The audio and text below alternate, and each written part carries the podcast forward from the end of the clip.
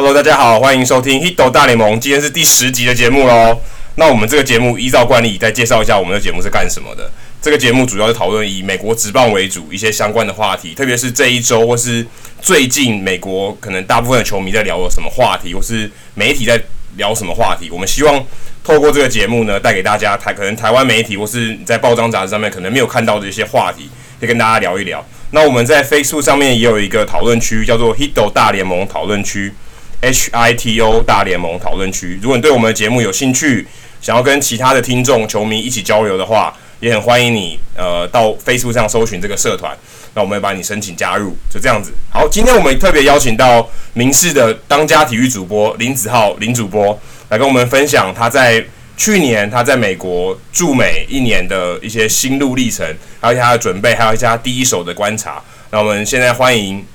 林主播。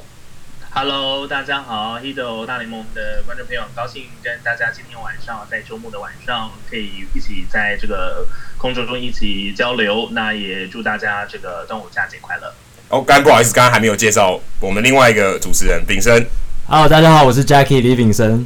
好，那我们想要请问一下主播，那因为我们知道去年你是台湾唯一一个在美国驻美的特派体育记者。这是非常难得的经验，可能全台湾就只有你一个人。那我我我们很好奇说，说可能其他球迷也很好奇，当初你是怎么样准备去美国这趟这趟这个这么长的一个旅旅程？然后你是怎么样准备？在事前你需要做哪些功课？怎么样跟大联盟或是球团怎么样做一些沟通呢？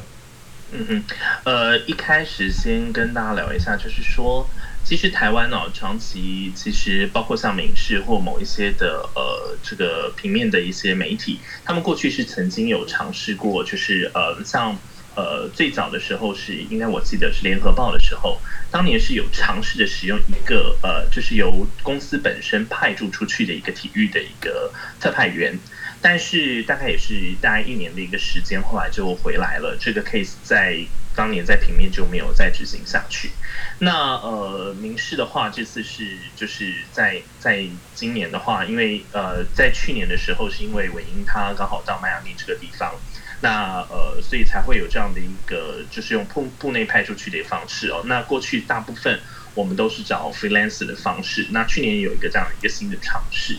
那当然就是说呃，因为由部内派出去的话，对公司来讲。他就比较，因为我们长时间跟民事的，就是我们在公司里面工作，所以会更了解的知道公司会需要的一个需求，跟他希望新闻呈现的一个方式是什么。是。那呃，所以在这个时候，在去年公司会有这样的一个想法的时候，当然公司也呃，其实说真的，时间蛮短的。嗯。如果现在想回去的话，大概是去年的。呃，过年前不到一个礼拜的时间，嗯，然后公司 make sure 说这个东西通过，可以让部内的人出去，嗯，那其实过年的时候，那其实很多的东西我们要办一些证件，其实不是很容易的，所以那那个时候公司也在这个这个呃，包括我其实要申请任何的证件，其实在去年的过年的那段时间都没办法作业，包括说我需要呃办一些，当然从台湾再过去。呃，我们并不是像现在拿观光签证一样，我们是要拿那个媒体的一个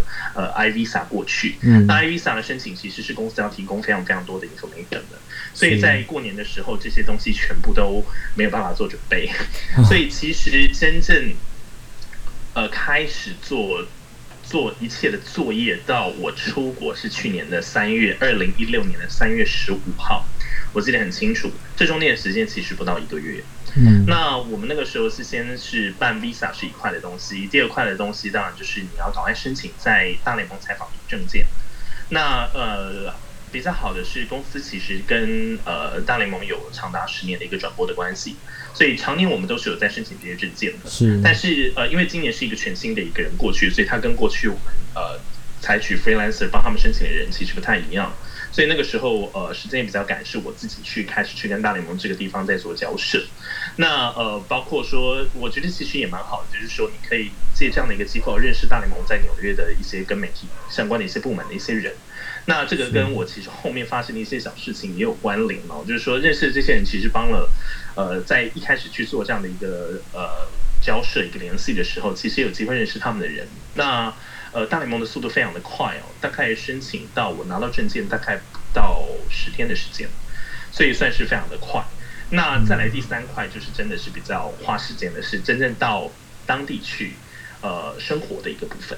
那呃，因为我之前是在二零一零年，呃，二零一零年到二零一二年的时候是在呃。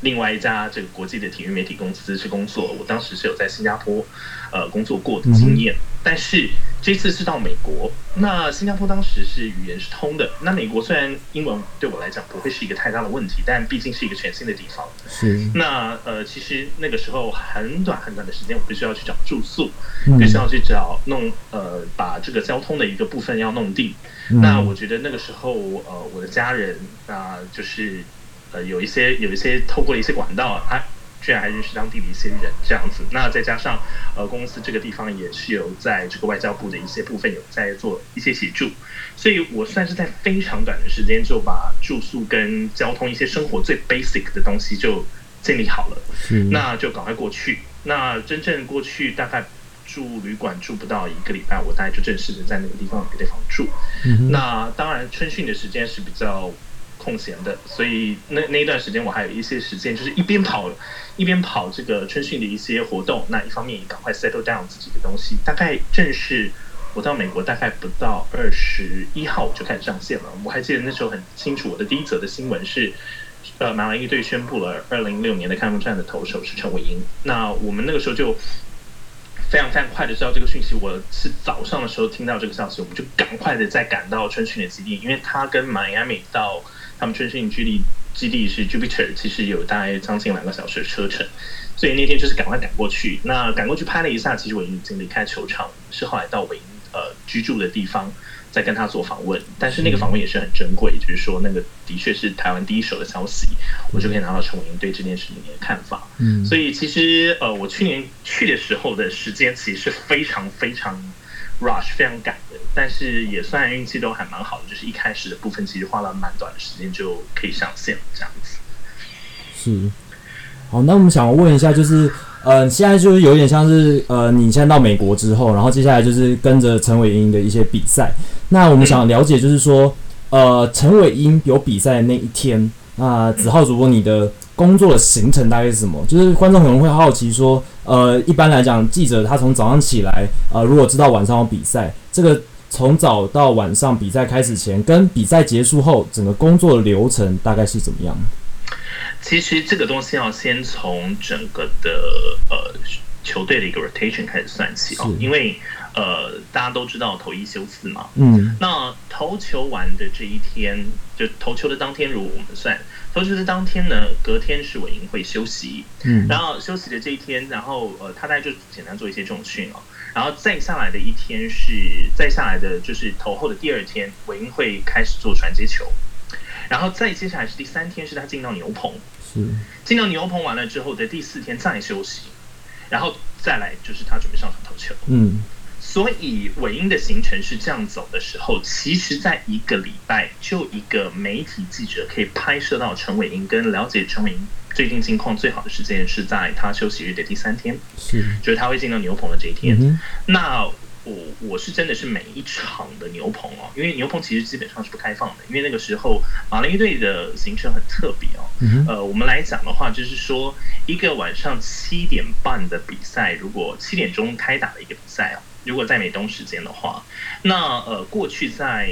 呃，我听后来听韦英跟知道他的过去在金队的一些行程，大概开始进到球场的时间是下午三点钟，那大概是三点半左右开始进到牛棚。如果是是牛棚日的话，大概三点半。但是马林鱼整整早了一个一个小时，他是两点半让陈伟英进到牛棚，牛棚时间是半小时。嗯、那其实球场开开幕的时间，就是每一天球场正式 open 的时间是下午两点，呃，是就是下午两点半。是，所以那个时候变得说，每一每一次韦英要练球的时候，他要进到他的牛棚日的时候，我真的是要在那个球场的的他的 media gate 等，就等他一开了门，我就赶快冲进去，嗯、因为韦英就马上开始训练了。嗯，但那个其实是一个礼拜当中最好可以了解韦英的状况，然后也是。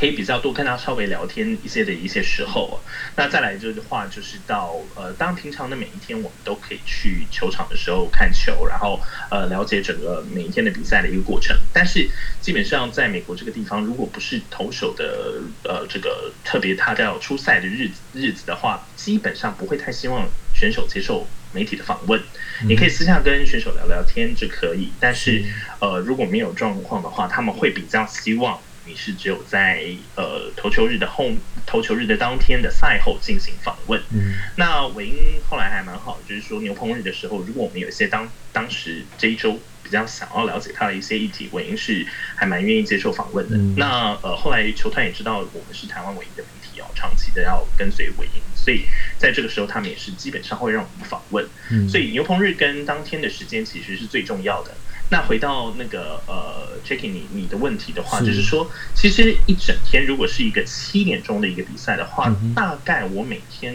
呃正常的作息，我大概是早上还是大概九十点，在美国这个时间就就会起床了，嗯、然后大概是十一。在大概一个小时左右，我会再把生呃这个生活上面的东西梳洗梳洗啊，然后大概的从十一点开始，我就会先去看，先去准备今天的他呃最近的一些一些状况。嗯，那当然每一天这都是 daily 的东西。那正式要到进到球场，就像刚才说的，如果是投球日当天的话，我是两点半就准时我会进去，我我会是第一批进去的球员。的的记者跟媒体哦，因为那时候我会习惯早点去。嗯，那大部分 Clubhouse 开的时间大概会是三点三点钟，开到四点钟关。是，那所以韦英如果呃，韦英在投球日当天是不会受访的，他是那个时候就是所有的人都会知道，就是。当天的先发投手是绝对不会受访问，嗯、他是非常非常 silence 的，大家必须要 focus 大家自己。韦英的喜欢的东西就是听音乐，你可以在里面看到他就是在专心的听音乐，然后他会背对着所有的人，嗯、他会面向着他的 locker 听音乐。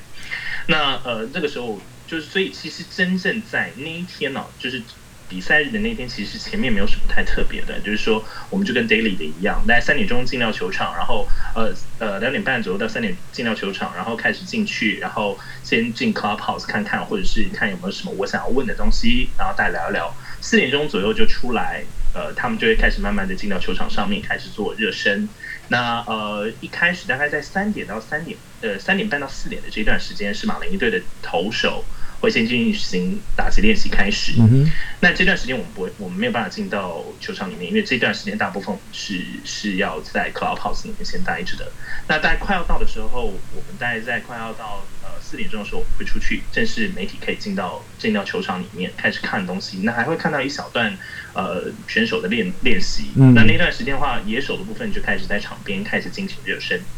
是。那开始进行热身，那主队是先先处理的。那主队在呃进进行完热身之后，就开始传接球的练习，打击的练习。大概在这一段的时间会进行到五点左右，五点到、嗯、对，大概进行到五点左右就换客队。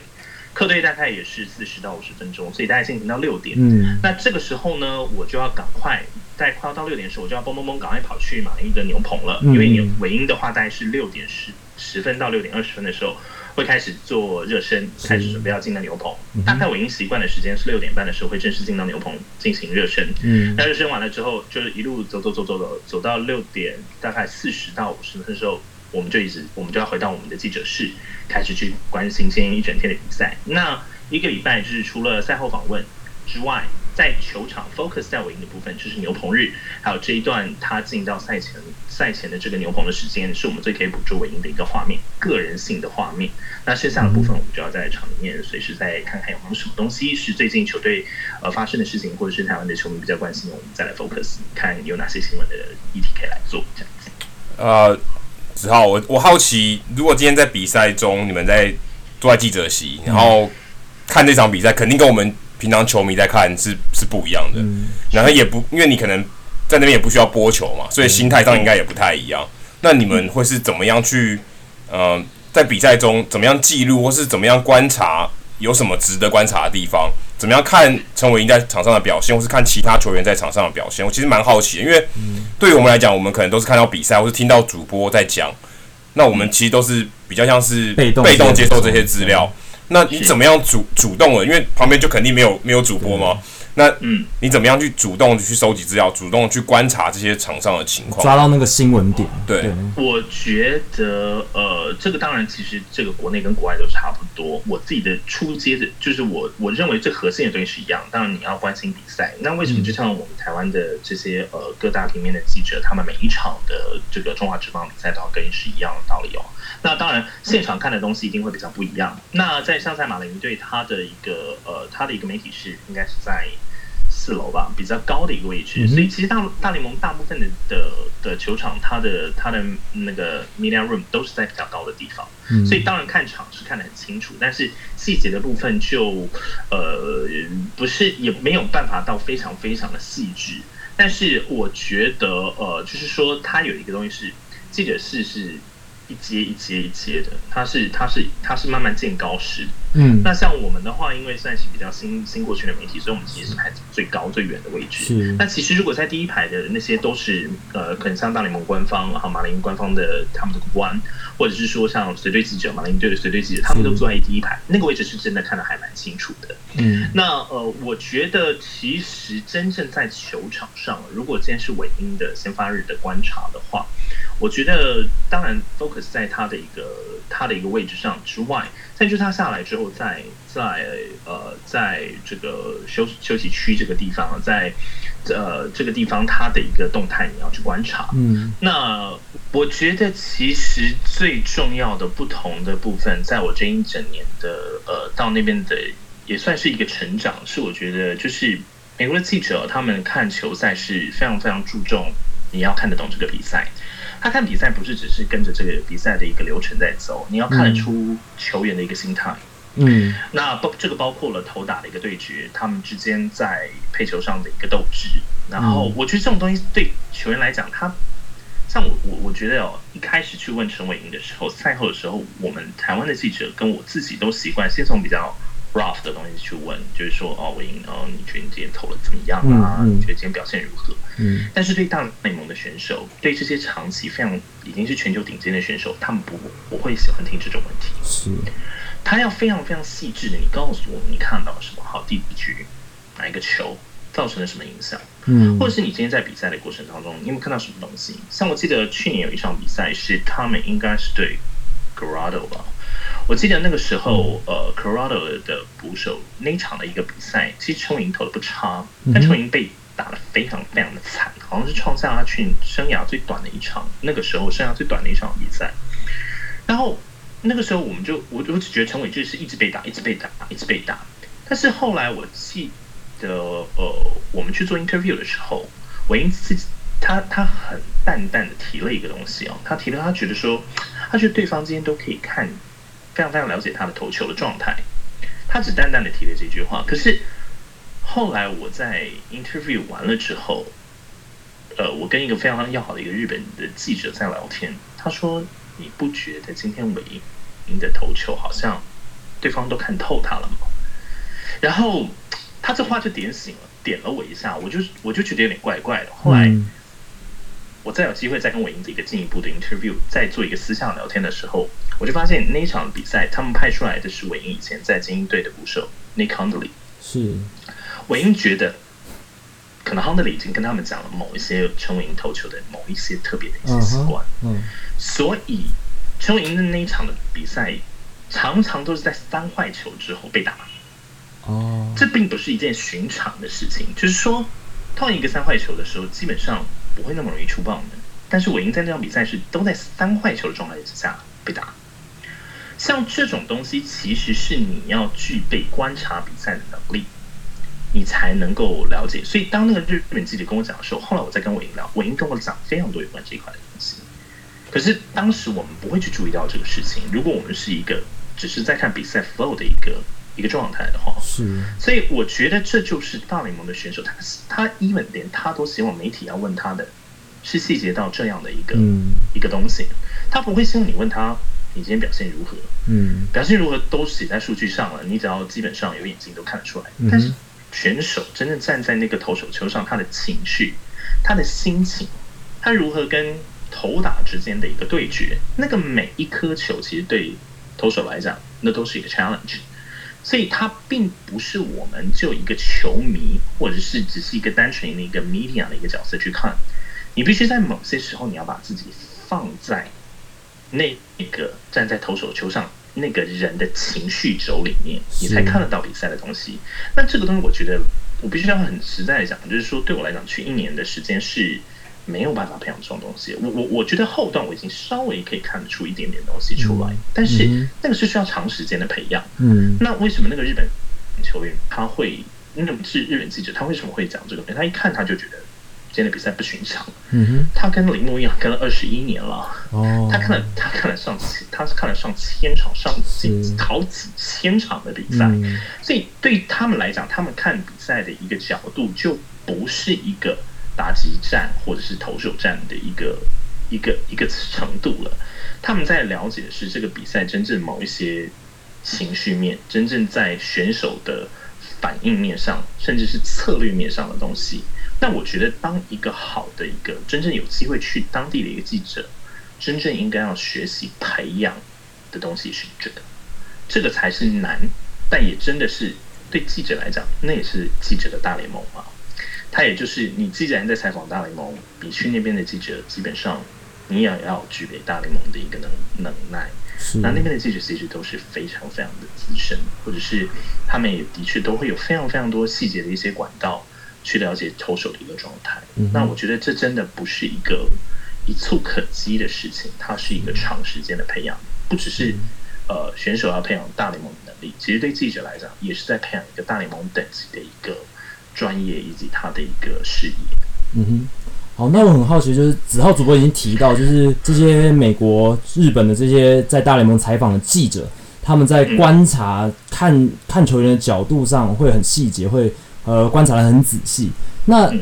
根据子浩主播你的观察，那还有没有其他他们在工作上的一些准备，或者是他们在工作进行中，诶，跟我们台湾平媒体呃这些记者？准备上有什么差别，或者你觉得有哪一些小小故事可以分享之类的？呃，我觉得去年让我自己觉得印象最深刻的，的确就是这一块了，就是真的可以跟这群国际的这些，算是我我自己认为算是非常非常专业，也非常有常年的热情，对棒球大量热情的这些人，这些呃记者，他们怎么样去？经营这份工作，他们怎么对这样的一个工作有一个使命感？是。那我们就拿最最我们刚才讲的这个这 Kazo 这个这位呃小林小林宪三这位记者来讲，嗯、他是跟铃木一朗已经搞二十一年了那铃木一朗基本上在赛后也是基本上只会对他以及另外一个也是跟了超过二十年的一个记者会讲话，嗯、剩下所有的日本媒体所有的有关铃木一朗的东西都是由他们两个人而来。嗯，那为什么他们能够有这样的的机会，然后又可以跟一个球员这么久？当然，除了日本的对铃木一朗跟对棒球的一个重视之外，我相信对他们来，他们的真的是非常非常的专业。我必须要讲，就是说那个那个准时的程度，每一秒钟该做什么事情，他们就跟铃木一朗一样的 routine。嗯，就是四点准时一到，他会先到一个地方，然后等着跟铃木一朗。先打声招呼，然后等着铃木一朗上场，他们也绝对不会去烦他。是，然后他们知道在什么时候要准备要去做总教练的访问，做完了之后，他们需要 focus 在某哪一些东西，看完了，他们就回到他们的的的 media room，然后可能简单吃个饭，他们就开始做今天的笔记。你可以看到好的好的记者，他是非常非常 routine 的，他他是。不多话的，他是非常非常照着这个这个排程走，因为其实林木一朗就是这样的一个 的球员，他每一天就是像机器人一样的，也算耳濡目染的关系，纪律很对，就是说被，被球员影响了。对他们，他们天天看林木一朗这样，他们自己也会培养成是那样的一个性格。嗯、那是当然，我觉得呃，林木朗的东西就太多可以讲，也太多的书在谈。但是我是觉得说，就一个记者的层面，怎么样可以得到林木朗这样子一个。球员的一个呃的一个信任，嗯，因为我觉得其实对球员来讲，信任是对媒体的信任是非常重要的。是它根植在专业，它根植在你的心态，它根植在你的你的呃整体对这一份工作的呃有手有为。我觉得选手也都会看记者的状态的，因为他们身上有太多的的故事。他们身上都有太多他们专门他们独处独独属的一个心情，所以你要能够跟他讲到话，进入他的世界里面，他可以给你很很 general 的答案。但是如果你要好的东西，你必须要让他觉得他可以把好的东西告诉你。它不是一个，它不是一个非常容易的事情，它是需要非常长时间的一些信任。而且，你这里你写的报道，其实像他们这些呃这些球员，他们其实是会关心的，他们是会了解的，他们周边的人也会了解，说这些东西媒体怎么在写，怎么样看待这些事情。所以，其实你必须要常年的都做得非常非常的专业跟稳定，你才能够慢慢的跟球员之间建立一个比较深刻的一个关系。那我觉得说像，呃台湾，当然，我觉得呃这点我也必须要在这个整个过程当中，我也必须要还蛮感谢名师的，因为呃过去的话是基本上过去的呃民视这个用用这个 freelancer 的过程呢，基本上西岸的比赛不太跑。他当初我去的时候，公司也并没有说西岸的比赛需要跟，可能一年本来可能跟一两次。但是后来公司也觉得说，我们的东，我的我这边出来的东西，基本上公司还蛮能够接受那样的 quality，嗯、所以公司就说，只要你觉得 OK，你想去西岸，你想去任何一个地方你去，你就你就你就去跟，你就去跟。那其实这个东西其实蛮重要的，因为选手其实希望的东西是，你每一场比赛都跟着他。嗯、那去年其实最明显就是英格朗的三千安呐、啊，那。你你你你你要等三千，你不知道什么时候发生啊？那日本的媒体就是场场要追逐着他。嗯，所以这些人是从开季就来，但是等到林梦阳大概打到两千九百九百八十到九十支的时候，日本媒体是个个都蜂拥而至的，从美国的各地的特派员都聚集到迈阿密，跟着球队开始跑，或者是说有一些是从直接从日本 send 过来的。那时候每一场几乎都是五六十个。至少 at least 五六十个日本的媒体，其实那个整个整个 clubhouse 其实是满满的，都是每一场都是。可是记者还是只对那呃林木朗还是只对那两个记者说话，你其他人全部要收到 information，还是要透过他们两个人。是，所以对选手来讲，这个东西就是关键了，就是说你要长时间的一直跟一直跟一直跟一直跟，你才可能跟选手建立一个信任感。那我觉得到后面，我呃这个部分跟尾音是到后面也是经过了一些时间，我们我们慢慢了解他，他也在了解说他媒体呃包括说明是会对他的一个关心，或者或者是说对他的一些呃着重的焦点会在哪，那都是要慢慢的去建立起来。嗯、那所以我觉得到后期的时候，这个方面也是能够比较稍微稍许顺畅一些。那我觉得这真的是需要长时间的去培养一个这样的关系，对选手来讲是一个重视，对记者来讲是一个重视，然后对这整个的运动来讲，你才会有比较专业跟深度的一个看法。我觉得那是需要长时间的去去关注，但是这个后面当然也要谈非常非常实际的，就是它真的会是一笔非常非常高的开销。那所以你真的，我觉得这个都是会需要去思考的一些问题。当然，在整个现在媒体的大环境的变化之下，那呃。你要怎么样在这个这个呃观众知的权利以及公司经营的一个角度上面取得一个平衡？我觉得这个东这个过程当中都还是有非常非常多的东西值得去探讨的。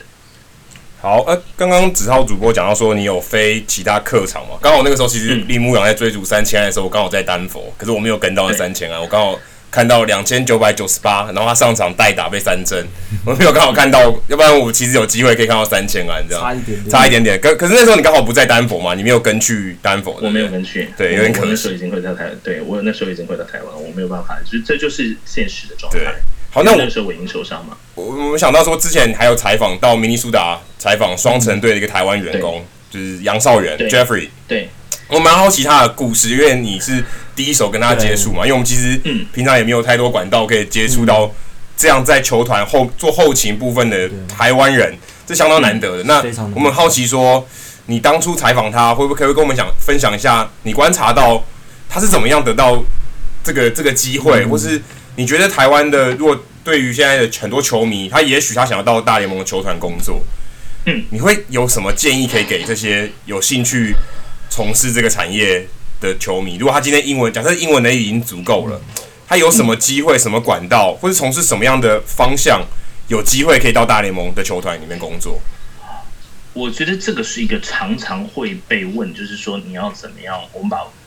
空间放大一点哦，就是你要怎么样子能够进到体育领域来工作？嗯、其实很多人都问，就是说，对啊，早主播你是怎么进到体育台的？你怎么样慢慢做可以做得到当体育主播的？我我必须要很很真心，而且非常非常呃实际的跟大家讲，其实真的必须要讲。你做了再多的准备都是第一步，真正要看的，真的还是有没有那个机会跟运气，嗯，这是实际。那 Jeffrey 的话，我觉得我那时候跟他，他他是一个非常好的人哦，他呃也蛮乐意谈的。那呃，他就很简单，他是当初在念有关这个数据的的这些这些呃课程，那他自己很喜欢棒球，那他后来就是看到。他有丢几个球队，他我记得他那时候跟我讲，他有丢几个球队去去 try，那没有想到最后明尼苏达就就愿意让他先从一个比较小的一个位置开始慢慢往上面做。那我觉得他的一个表现，其实就是说我那时候跟他的的老板在做 interview 的时候，就是他觉得说，呃，一个这样的一个嗯海外的一个学生哦，对棒球能够有这么多的热情，他们还蛮讶异的。那当然再来就是他们会觉得这样的一个。想要在海外寻求工作的人，他都有蛮强的一个抗压性。那他们会觉得说，这个东西对球队来讲，就会觉得，哎，这样的年轻人其实是，呃，蛮蛮有前瞻性的啦。嗯、就是说，他自己有这个兴趣，然后看起来他也愿意尝试着在一个不同文化的环境下面生生存跟相跟生活。那这个其实都会是。呃，我觉得在这个企业端上面，会对这样的一个呃海外的一个学生，或者是海外这种求职的者，会有一些加分的一些地方。那再来是，我觉得大联盟的环境比较，其实大家要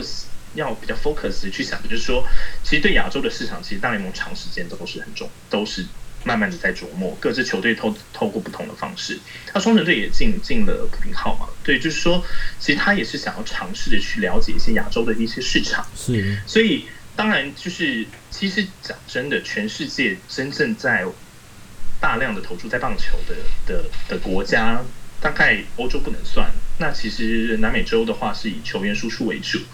那行政层面的话，其实。呃，除了美国 local 当地的之外，其实亚洲如果他有一些需要的人的话，而且亚洲的位置其实都是很专业的位置的，嗯，所以其实亚洲的一些人才在在大联盟这个这个职业运动来讲，其实它是一个懂棒球，其实真的要懂棒球的国家的人已经没有非常非常的多了，嗯，那又是要这种呃坐在坐在 office 里面的这种位置的话，其实亚洲的人不见得没有这样的优势，当然很难，但是不见得没有这样的优势。所以我觉得，嗯、就是说，如果谈回呃，我们就是喜欢棒球的一些呃一些年轻人哦，想要尝试着到国外去，那当然第一个，我觉得去国外念书是一个比较有机会拓展让他们认识你管道的一个机会，因为他们在语言上面的考验，在学校这个部分已经帮你做过了筛选了。那再来的话，就是你真的要长时间的，可能要在某一些地方，我像我觉得。呃，Hito 大联盟的 两位主持人，其实我觉得你们做的就已经非常好了。就是说，你们尝试透过各个管道跟大联盟的一些官方的一些单位在做接触。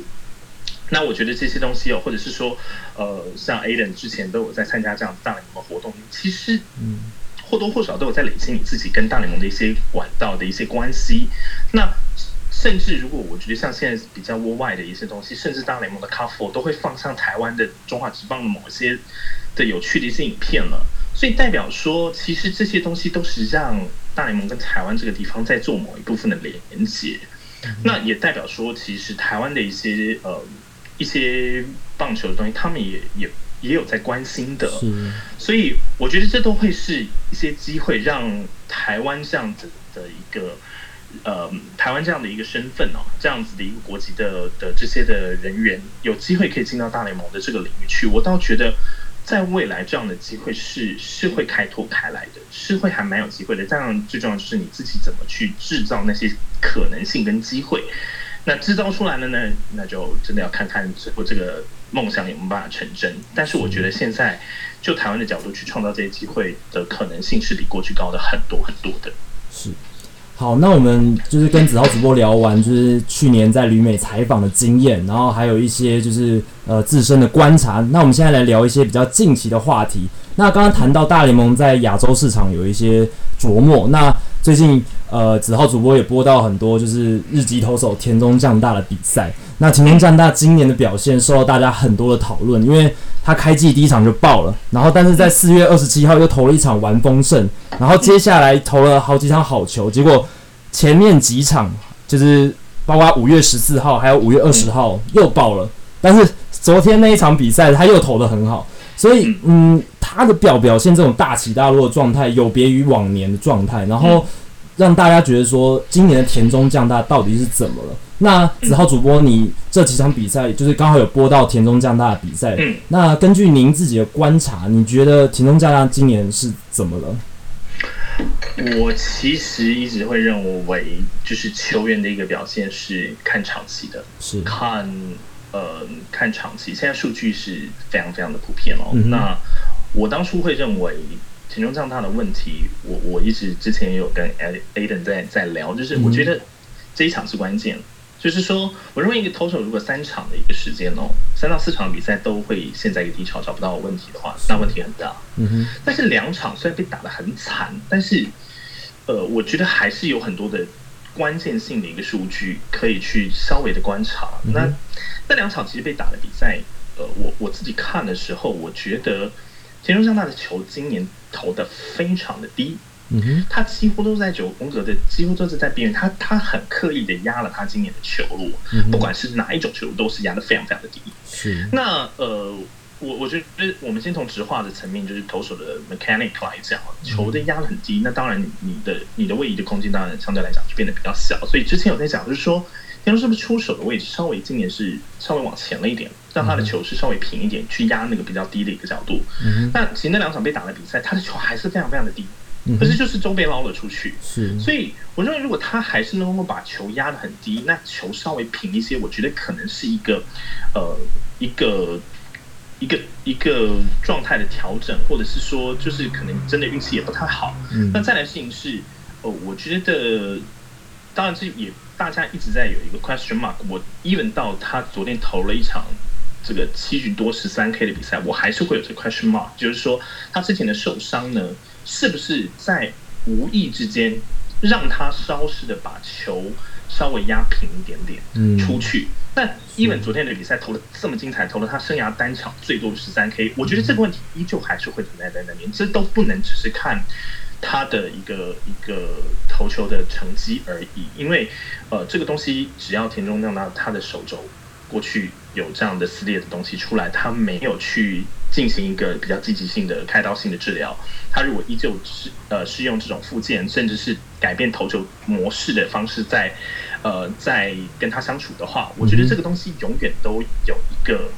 一个问号会在那儿。但只是我认为田中将大的控制这个非常的好，但是为什么我昨天之前就不觉得他还会这样子一直持续的帮他去？是再来就是他球速没有变慢，嗯哼，他球速维持着今年的球速是他历年来这这三年来。最好的一年，那快速球是最快的一年。那再来看出来他的几个数据，因为我们刚刚没有去查，他 B A B I P 有到三三三一哦。嗯，其实今年他的他的运气也也不好，运气不好。他的运气的确也是相对来讲不好。那其实观察一个投手的一个，就我啦，我自己看投手的一个东西，球速有没有明显的一个变化？其实，在他投那两场被打爆了之前，那场比赛的前一场，应该是他今年球速最快的一场。所以。他前面的球速是维持的非常的稳定的，是没有什么太大问题。那球速的部分 check 没有问题，代表他的他的身体的状态应该不是一个受伤的状态。因为如果你要拿像呃韦英去年受伤的话，是那个真的是被打那那场比赛之后，你就会发现他的球速往下掉，那是真的不舒服，那是那是藏不住的。嗯，田中没有这方面的问题，在 BAPIP 的状态也显示他运气不是很好。那剩下几个关键性的一些，呃，再来是像像呃这个滚飞比啊，其实今天他的滚飞比表现的也是很 OK 的。嗯，他其实几个真正来看投手个人的能耐的数据，嗯，今年其实是相对来讲是表现好的一年，在那两场之间，他是相对来讲表现好的一年。所以我认为要观察。那再来是是。呃，今年包括说像 Cashman 这些人都出来讲，他认为他根本没有问题，他就是一个 slump，他就是一个低潮。嗯、所以球队既然都不关都不担心，我也认为田中将大这个人他已经经过两年多跟他那个伤势相处的的状态，他会比任何的人都 care 这件事情。他如果是真的觉得身体有异、有状、有问题，我相信他会，他会非常，就像我莹现在会去去主动的去提及这些事情是一样的道理。嗯，他不会敢开他自己的玩笑，所以他觉得没有问题。我觉得是他一定也关心到他自己的几个关键的东西是没有太大的变化。那真的就可能就是运气很差。那再就是我还是要讲的就是。他的伤永远在那呢，就永远会有一个疑虑在那。那我觉得田中比较好的是，他还他生涯没有开过 Tommy John，那所以我觉得他他的选择到底会是什么？未来会不会有一些他会想通去做比较积极性治疗？不知道。但是现在这种状态的话，我觉得田中他投球的过程当中，他都会比一般的投手呃来的需要顾虑多一些。那这种东西，我觉得就是。就是他，他真的这个部分是我觉得他今年为什么会大好大坏很重要的原因，因为他的顾虑会比一般的球员来的多。嗯，其他的球员就是就是投。我就是我就是尽情的投我想要的东西，但是我觉得田中不是他身体的受伤的问题，而是他思考他投球的各个层面都会比一般的球员来得多。他包括他球速的吹要用多少的球球速，他今天这场比赛要用他多少的滑球，要用多少的直插球，他的想法都要非常非常细致的去感受他的身体的变化。嗯，他会比一般的球员来在这上面会来得多。嗯，所以那场比赛如果他顾虑的过多，或或者是他的他的状态没有办法很快的调整的时候，我觉得。田中会陷入一个一个回圈里面。其实他今年的刚开赛的第一二场比赛也是打得非常非常糟。他的春训投的多好啊！他真的春训投的棒棒球，到最后一场比赛的掉分。嗯、可是他为什么会进到正赛的第一场比赛就嘣就被被打爆？是。然后为为什么在好了几场的比赛的时候嘣又被打爆？嗯。因为我觉得对他在我的观察，我觉得田中的的的那个背在背上的压不只是比赛的压力，还有他自己身体的压力。那个其实是一个外人比较不会去感受到好的东西，但是他在投手球上，他非常非常，他一定非常非常清楚他身体的一个一个变化。嗯哼。所以我觉得田中的比赛为什么会在今年会有这样的 up and down up and down up and down 这么明显？我觉得跟他在这上面的思考会有关系。我觉得他可能会真的会比一般的球员在今年感觉多感受一些。刚刚子浩主播你有提到说使用滑球或使用。可能只差球的比例，可是我很好奇，因为现在有一个观点是说，他跟 Austin Romine 还有 Gary Sanchez 配的时候，他们两个数据差距很大。因为像最近这一场对运动家比赛投出十三 K，他跟着他搭配的捕手是 Austin Romine，相较起来就比前两站跟 Gary Sanchez 搭配好上非常多。可是如果假设他的前提就是没有受伤，假设他状况都差不多，会不会真的是因为捕手给他的导引，或是给他的信心？在在这个至少在这个小样本情况看起来是一个合理的解释，因为如果说今天这他就是一个大起大落的话，这样似乎有点不太稳定。对一个王牌投手来讲，好像不是不太寻常，因为通常王牌投手他表现上比较不会大起大落，至少比较稳定。他是他，那你觉得是怎么样看这件事情？就是说以捕手不搭配的角度来看的话。你们有觉得田中在这两场在前面两场比赛跟这场比赛摇头的次数有什么样特别的变化吗？我们是没有特别感觉。我觉得对，这就是你有没有观察到吗？因为我我我我自己在看这个比赛，昨天我是看看比较多是是是 highlight 哦，但是我自己觉得，呃，我觉得投手很呃捕手对投手的引导很重要，但是我认为以田中这样的这样的形态的球员来讲，也许有影响，但不会是影响这么大。我觉得自己才是关键，我觉得自己才是关键。就像韦英去年一直在讲，他跟那个谁谁配比较好，跟 Mathis 配的比较好，跟 Realmuto 配的比较不好。嗯。可是当然会有一些差别，但是韦英自己心里是非常清楚，就是投球人是我。嗯。我最后我要这个球，我就是要了，我就是摇到我要就是要。所以我认为就是说，捕手当然在引导跟配球上面会有一些帮助。但是我认为最重要的事情是投射你自己本身。我真的会回到这件事情，因为那都只是一些，呃，就是就球员来讲哦，真正在球场上面对决的过程，嗯，真的是还蛮孤独的。嗯，我我自己的观察，我觉得球员，尤其是投手、先发投手的角色，他真的是蛮孤独的角色，他真的是每一球都是在对一个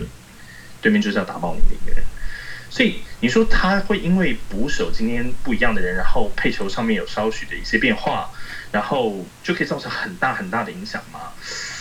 我觉得也没有那么容易耶，因为武器就这些嘛，你的武器就这些，你能够运用的的东西也就这些。可是你能用运用到投球的空间也就这些，难道真的换一个人就焕然一新吗？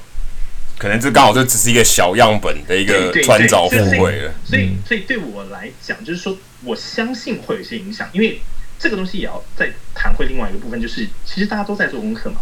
对，我今天在跟我的捕手在做打者的功课，对方也在做做功课。对，他今天跟 Austin Romine 的的数据可能没有那么多，他跟 Gary Sanchez 的东西可能已经经历了几场了，所以这些这些做功课的东西都可以。也许对方在这上面今天的功课没有做的这么的多，或者是你们彼此之间在斗志上面，也许我会觉得对方可能知道了什么，所以我今天要改变一个策略是什么，嗯，那都是很很及时当天的一个状态的一个调整，嗯，但是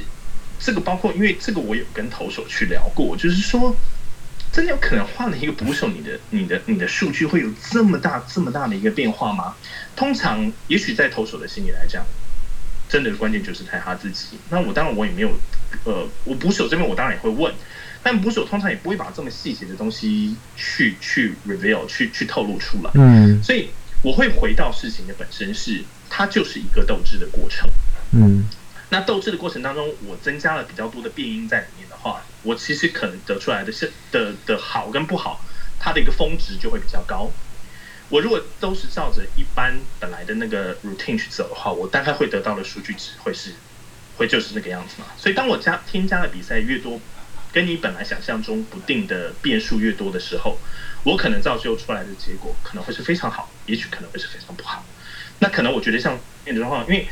呃昨天那那场比赛又又太好了一点，就是说连两场 back to back 被被打成这个样子，然后但是又投了一场。这么好的一个生涯单场最多 K 的一个比赛，对我来讲，这两个都是极端的数据，嗯，所以我都不会这样去去看，我会取一个中间值，是就是说，我认为今年田中的状态不会跟往年有太大太大的差别。如果以整季来看，他可能最后 ERA 会高一些，那可能、嗯、呃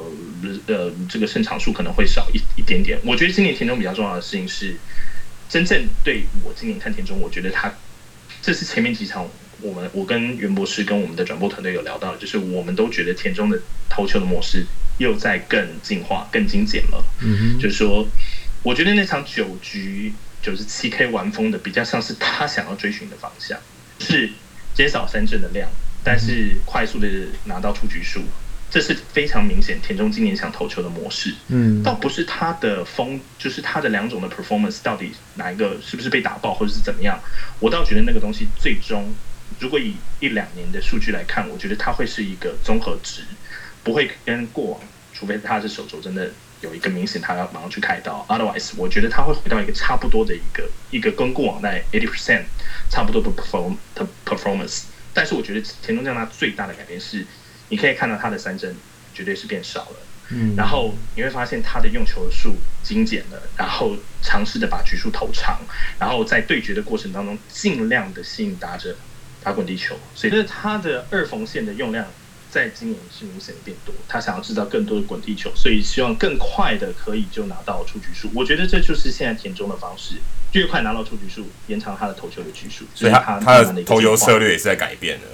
对对对对，那那你建议说这 Fantasy 还可以继续持有它吗？因为现在现在子韬你在我们联盟是第一名。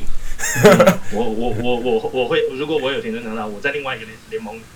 持续有拥有田中将大，我会持续持有它。不过那联盟是我现在玩最差的。OK OK，好，那最后一个问题，我们想要，因为子韬也去了很多球场嘛，在去年驻美这段时间，嗯、你最喜欢哪一个球场？个人最喜欢的？哇，这真是一个好问题哦。呃。我最喜欢的，我最想要看的那球场，我没有进去哦。我在我在场外，我在我因为听了太多人都说都在讲 AT&T Park 是我呃是最漂亮的大联盟在这个球场上最漂亮的一个球场。那我自己蛮喜欢的那个球场是我有去做这个专题的，就是 Dodger Stadium。Dodger Stadium，它还是对它还是一个非常非常悠久，然后有非常多历史的一个球场哦。就是说，我们进到它的那个蓝色通道的时候，你真的可以看到一个棒球这个运动最最精华的，就是那些历史的。印记，他们真的是做的非常非常好。那你到处可以看得到他们的冠军奖杯呀，然后呃一个一个名人堂的球员的的的部分出现。那去年的时候，呃，Vin Scully 这个传奇性的主播还在哦，所以甚至现场，因为去年就是他最后一年，所以现场非常非常多他过去的呃呃这些照片啊，然后他的一些画作，人家画他的一些自画像啊，然后他的一些留声。在那个地方，你真的会看到，就是说，我觉得四大美国的四大职业运动当中最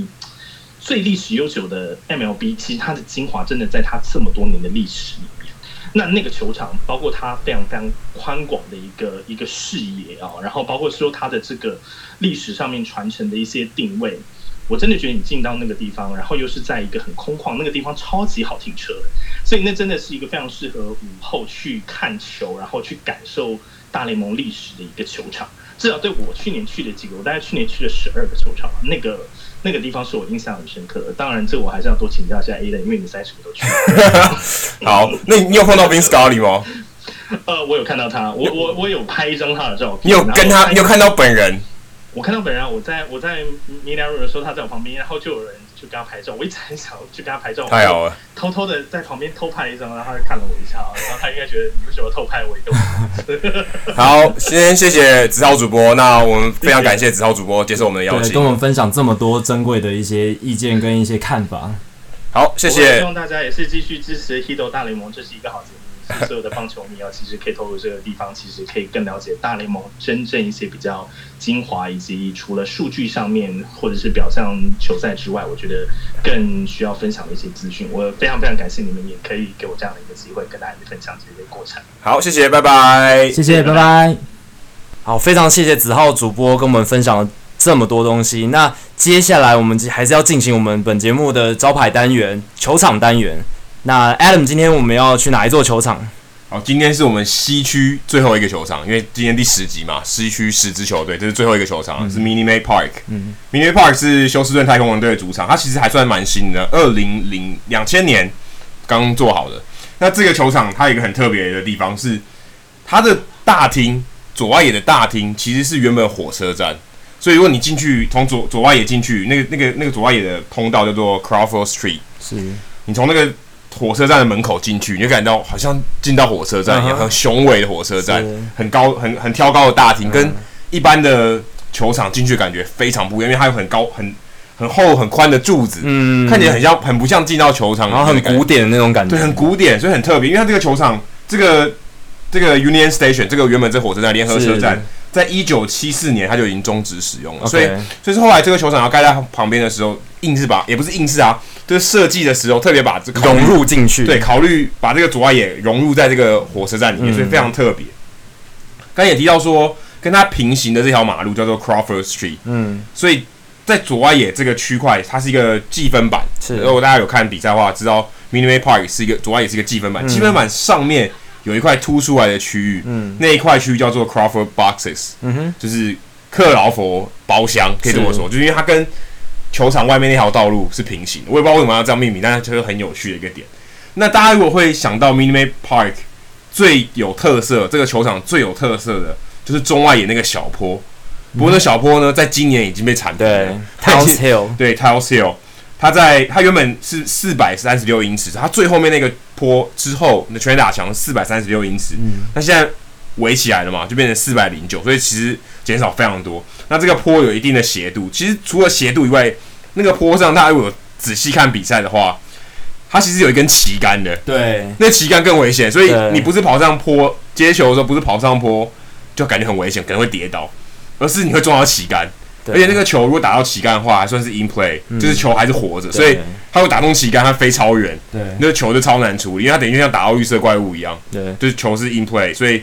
你。就是二有可能就是二垒安打开始起跳，甚至可能长内全垒打，所以这是一个非常特别的设计。但是现在二零一七年都已经拿掉，因为一直有人讨论说 Tal's Hill 是不是有危险性，但其实说实在，这几十年好像也没有人真的，也没有人真的撞到那根柱子，对或是因为爬坡而跌倒。对，所以有跌倒，但是没有受伤。所以有些人就蛮反对太空人做这个决定的，他们觉得 Tal's Hill 是一个棒球场可以有自己独特特色的一种象征。可是我是说真的，我不知道做那要干嘛，就是因为 他其实我第一次看的时候也搞不懂为什么在那，好像对那两方都没有利。对对对，跟绿色怪物不太一样。绿色怪物的话，可能因为它的力让你接球困难，对，让你接让你客场的左外野手就痛苦一点。可是非常 Tell Cale 感觉好像两边都很痛苦。对，然后除了 Tell Cale 以外，在之前也有人讨论到左外野，刚刚有提到说这是火车站嘛，所以他们其实有用一个。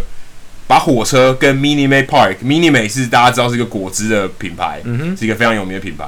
把它们做结合，就是上面这个火，它上面有个铁轨，上面有火车，嗯，火车载什么？上面载柑橘，OK。所以它其实把这两个元素结合在一起。这柑橘的火车呢，在比赛的开始，还有在主场太空人队打出全垒打的时候。都会开动，或者比赛如果是胜利的时候，嗯、这也会开动。你甚至看到烟火，嗯、所以在在这个比赛，如果你只看到一次的话，代表这个球队代表没有全垒打，而且太空人队还输球。所以如果你今天有机会去 Minute Maid Park 的话，你可以知道说什么时候你可以录影，嗯、可以录到这珍贵难得的画面。你可以看到柑橘火车开始发动。但其实我想提到，我去刚好去看这场比赛的时候，刚好非常攻逢其胜的遇到 Jose Artuve，刚好一千安哇。太幸运了吧！太幸运了。但其实我我到那边才知道，uh huh. 我当时知道他好像只剩下三支安打，然后那场比赛就真的打三支安打，就是安打制造机。对，大家知道他是安打制造机。所以我们今天的数据单元刚好也要提到最近近况非常火热的太空人队 Jose Artuve，他创造了一个非常难得的记录。对，他今天这场呃，我们今天录音这场比呃，今天的这场比赛呢，他对精英队的先发投手 Wade Miley 呃，又打出了两支安打。那这个数呃特别点在哪里呢？主要是 Altuve 跟过去跟 Wade Miley 对决，他们打的实在非常非常好。他们呃现在 Altuve 对 Wade Wade Miley 现在已经是二十三个打数，已经超出十四支安打，打击率太可怕，打击率高达六成零九。那这个数字呢，就变成大联盟现役球员投打对决超过二十次的所有的对决里面。呃，打击率第三高的，那我阿图贝本来就打击率很高，对所以这个听起来好像也不太意外。可是这个打击率是六成，非常夸张，代表他整个对这个投手真的是球看得非常清楚，而且可能知道他的球呃，就是这个投手他的投球策略是什么，对习惯啊、出手点啊、策略他都很能掌握。对，然后在这个数据上，第一名跟第二名分别是 Pablo Sandoval，他对 Nathan Eovaldi 生涯二十个打数敲出十三支安打，我这两个现在都不在大联盟。对。然后另一个是 Jedd Gyorko，呃，红雀队的 Jedd Gyorko，他面对 Jorge De La Rosa，现在在响尾蛇队的投手，打击率是六成二五，二十四个打数敲出十五支安打，我这也是相当难的。他们也要对战够多次，对，要对战够多次，而且自己想，一年可能因为大联盟球队多，你一年对到这个投手，就算同分区的，可能也就是四五次，可能就两场比赛，两场比赛就在顶多十次，十个打戏，最多最多。那你要能在这么少的打数里面，而且是。就是可能开季面对一次，季末面对一次，你要在这么少的打数里面，时间间隔那么长，然后掌握那么多好的打击，所以这个数据至少累积两年，至少要累积两年，所以其实是很不容易，也代表就是大联盟球员就是会特别克某一些投手，或者投手会特别克某一些球员。对，好，那今天呃《Hito 大联盟》第十集的节目就到这边。那大家如果喜欢我们的节目，或想跟我们做呃大联盟任何的讨论的话，欢迎上 FB 我们的讨论区 Hito 大联盟讨论区来跟我们讨论。只要大家搜寻 HITO 大联盟讨论区，就可以找到我们。那你如果呃有是是是在用 iOS 系统的话，可以上 iTunes 找到我们节目。那你如果喜欢我们节目，然后想给我们一点鼓励的话，可以在 iOS 呃 iTunes 的系统上给我们留下评论跟评分，那我们就会很感谢你们的支持。好，那今天节目就到这边，谢谢，拜拜，拜拜。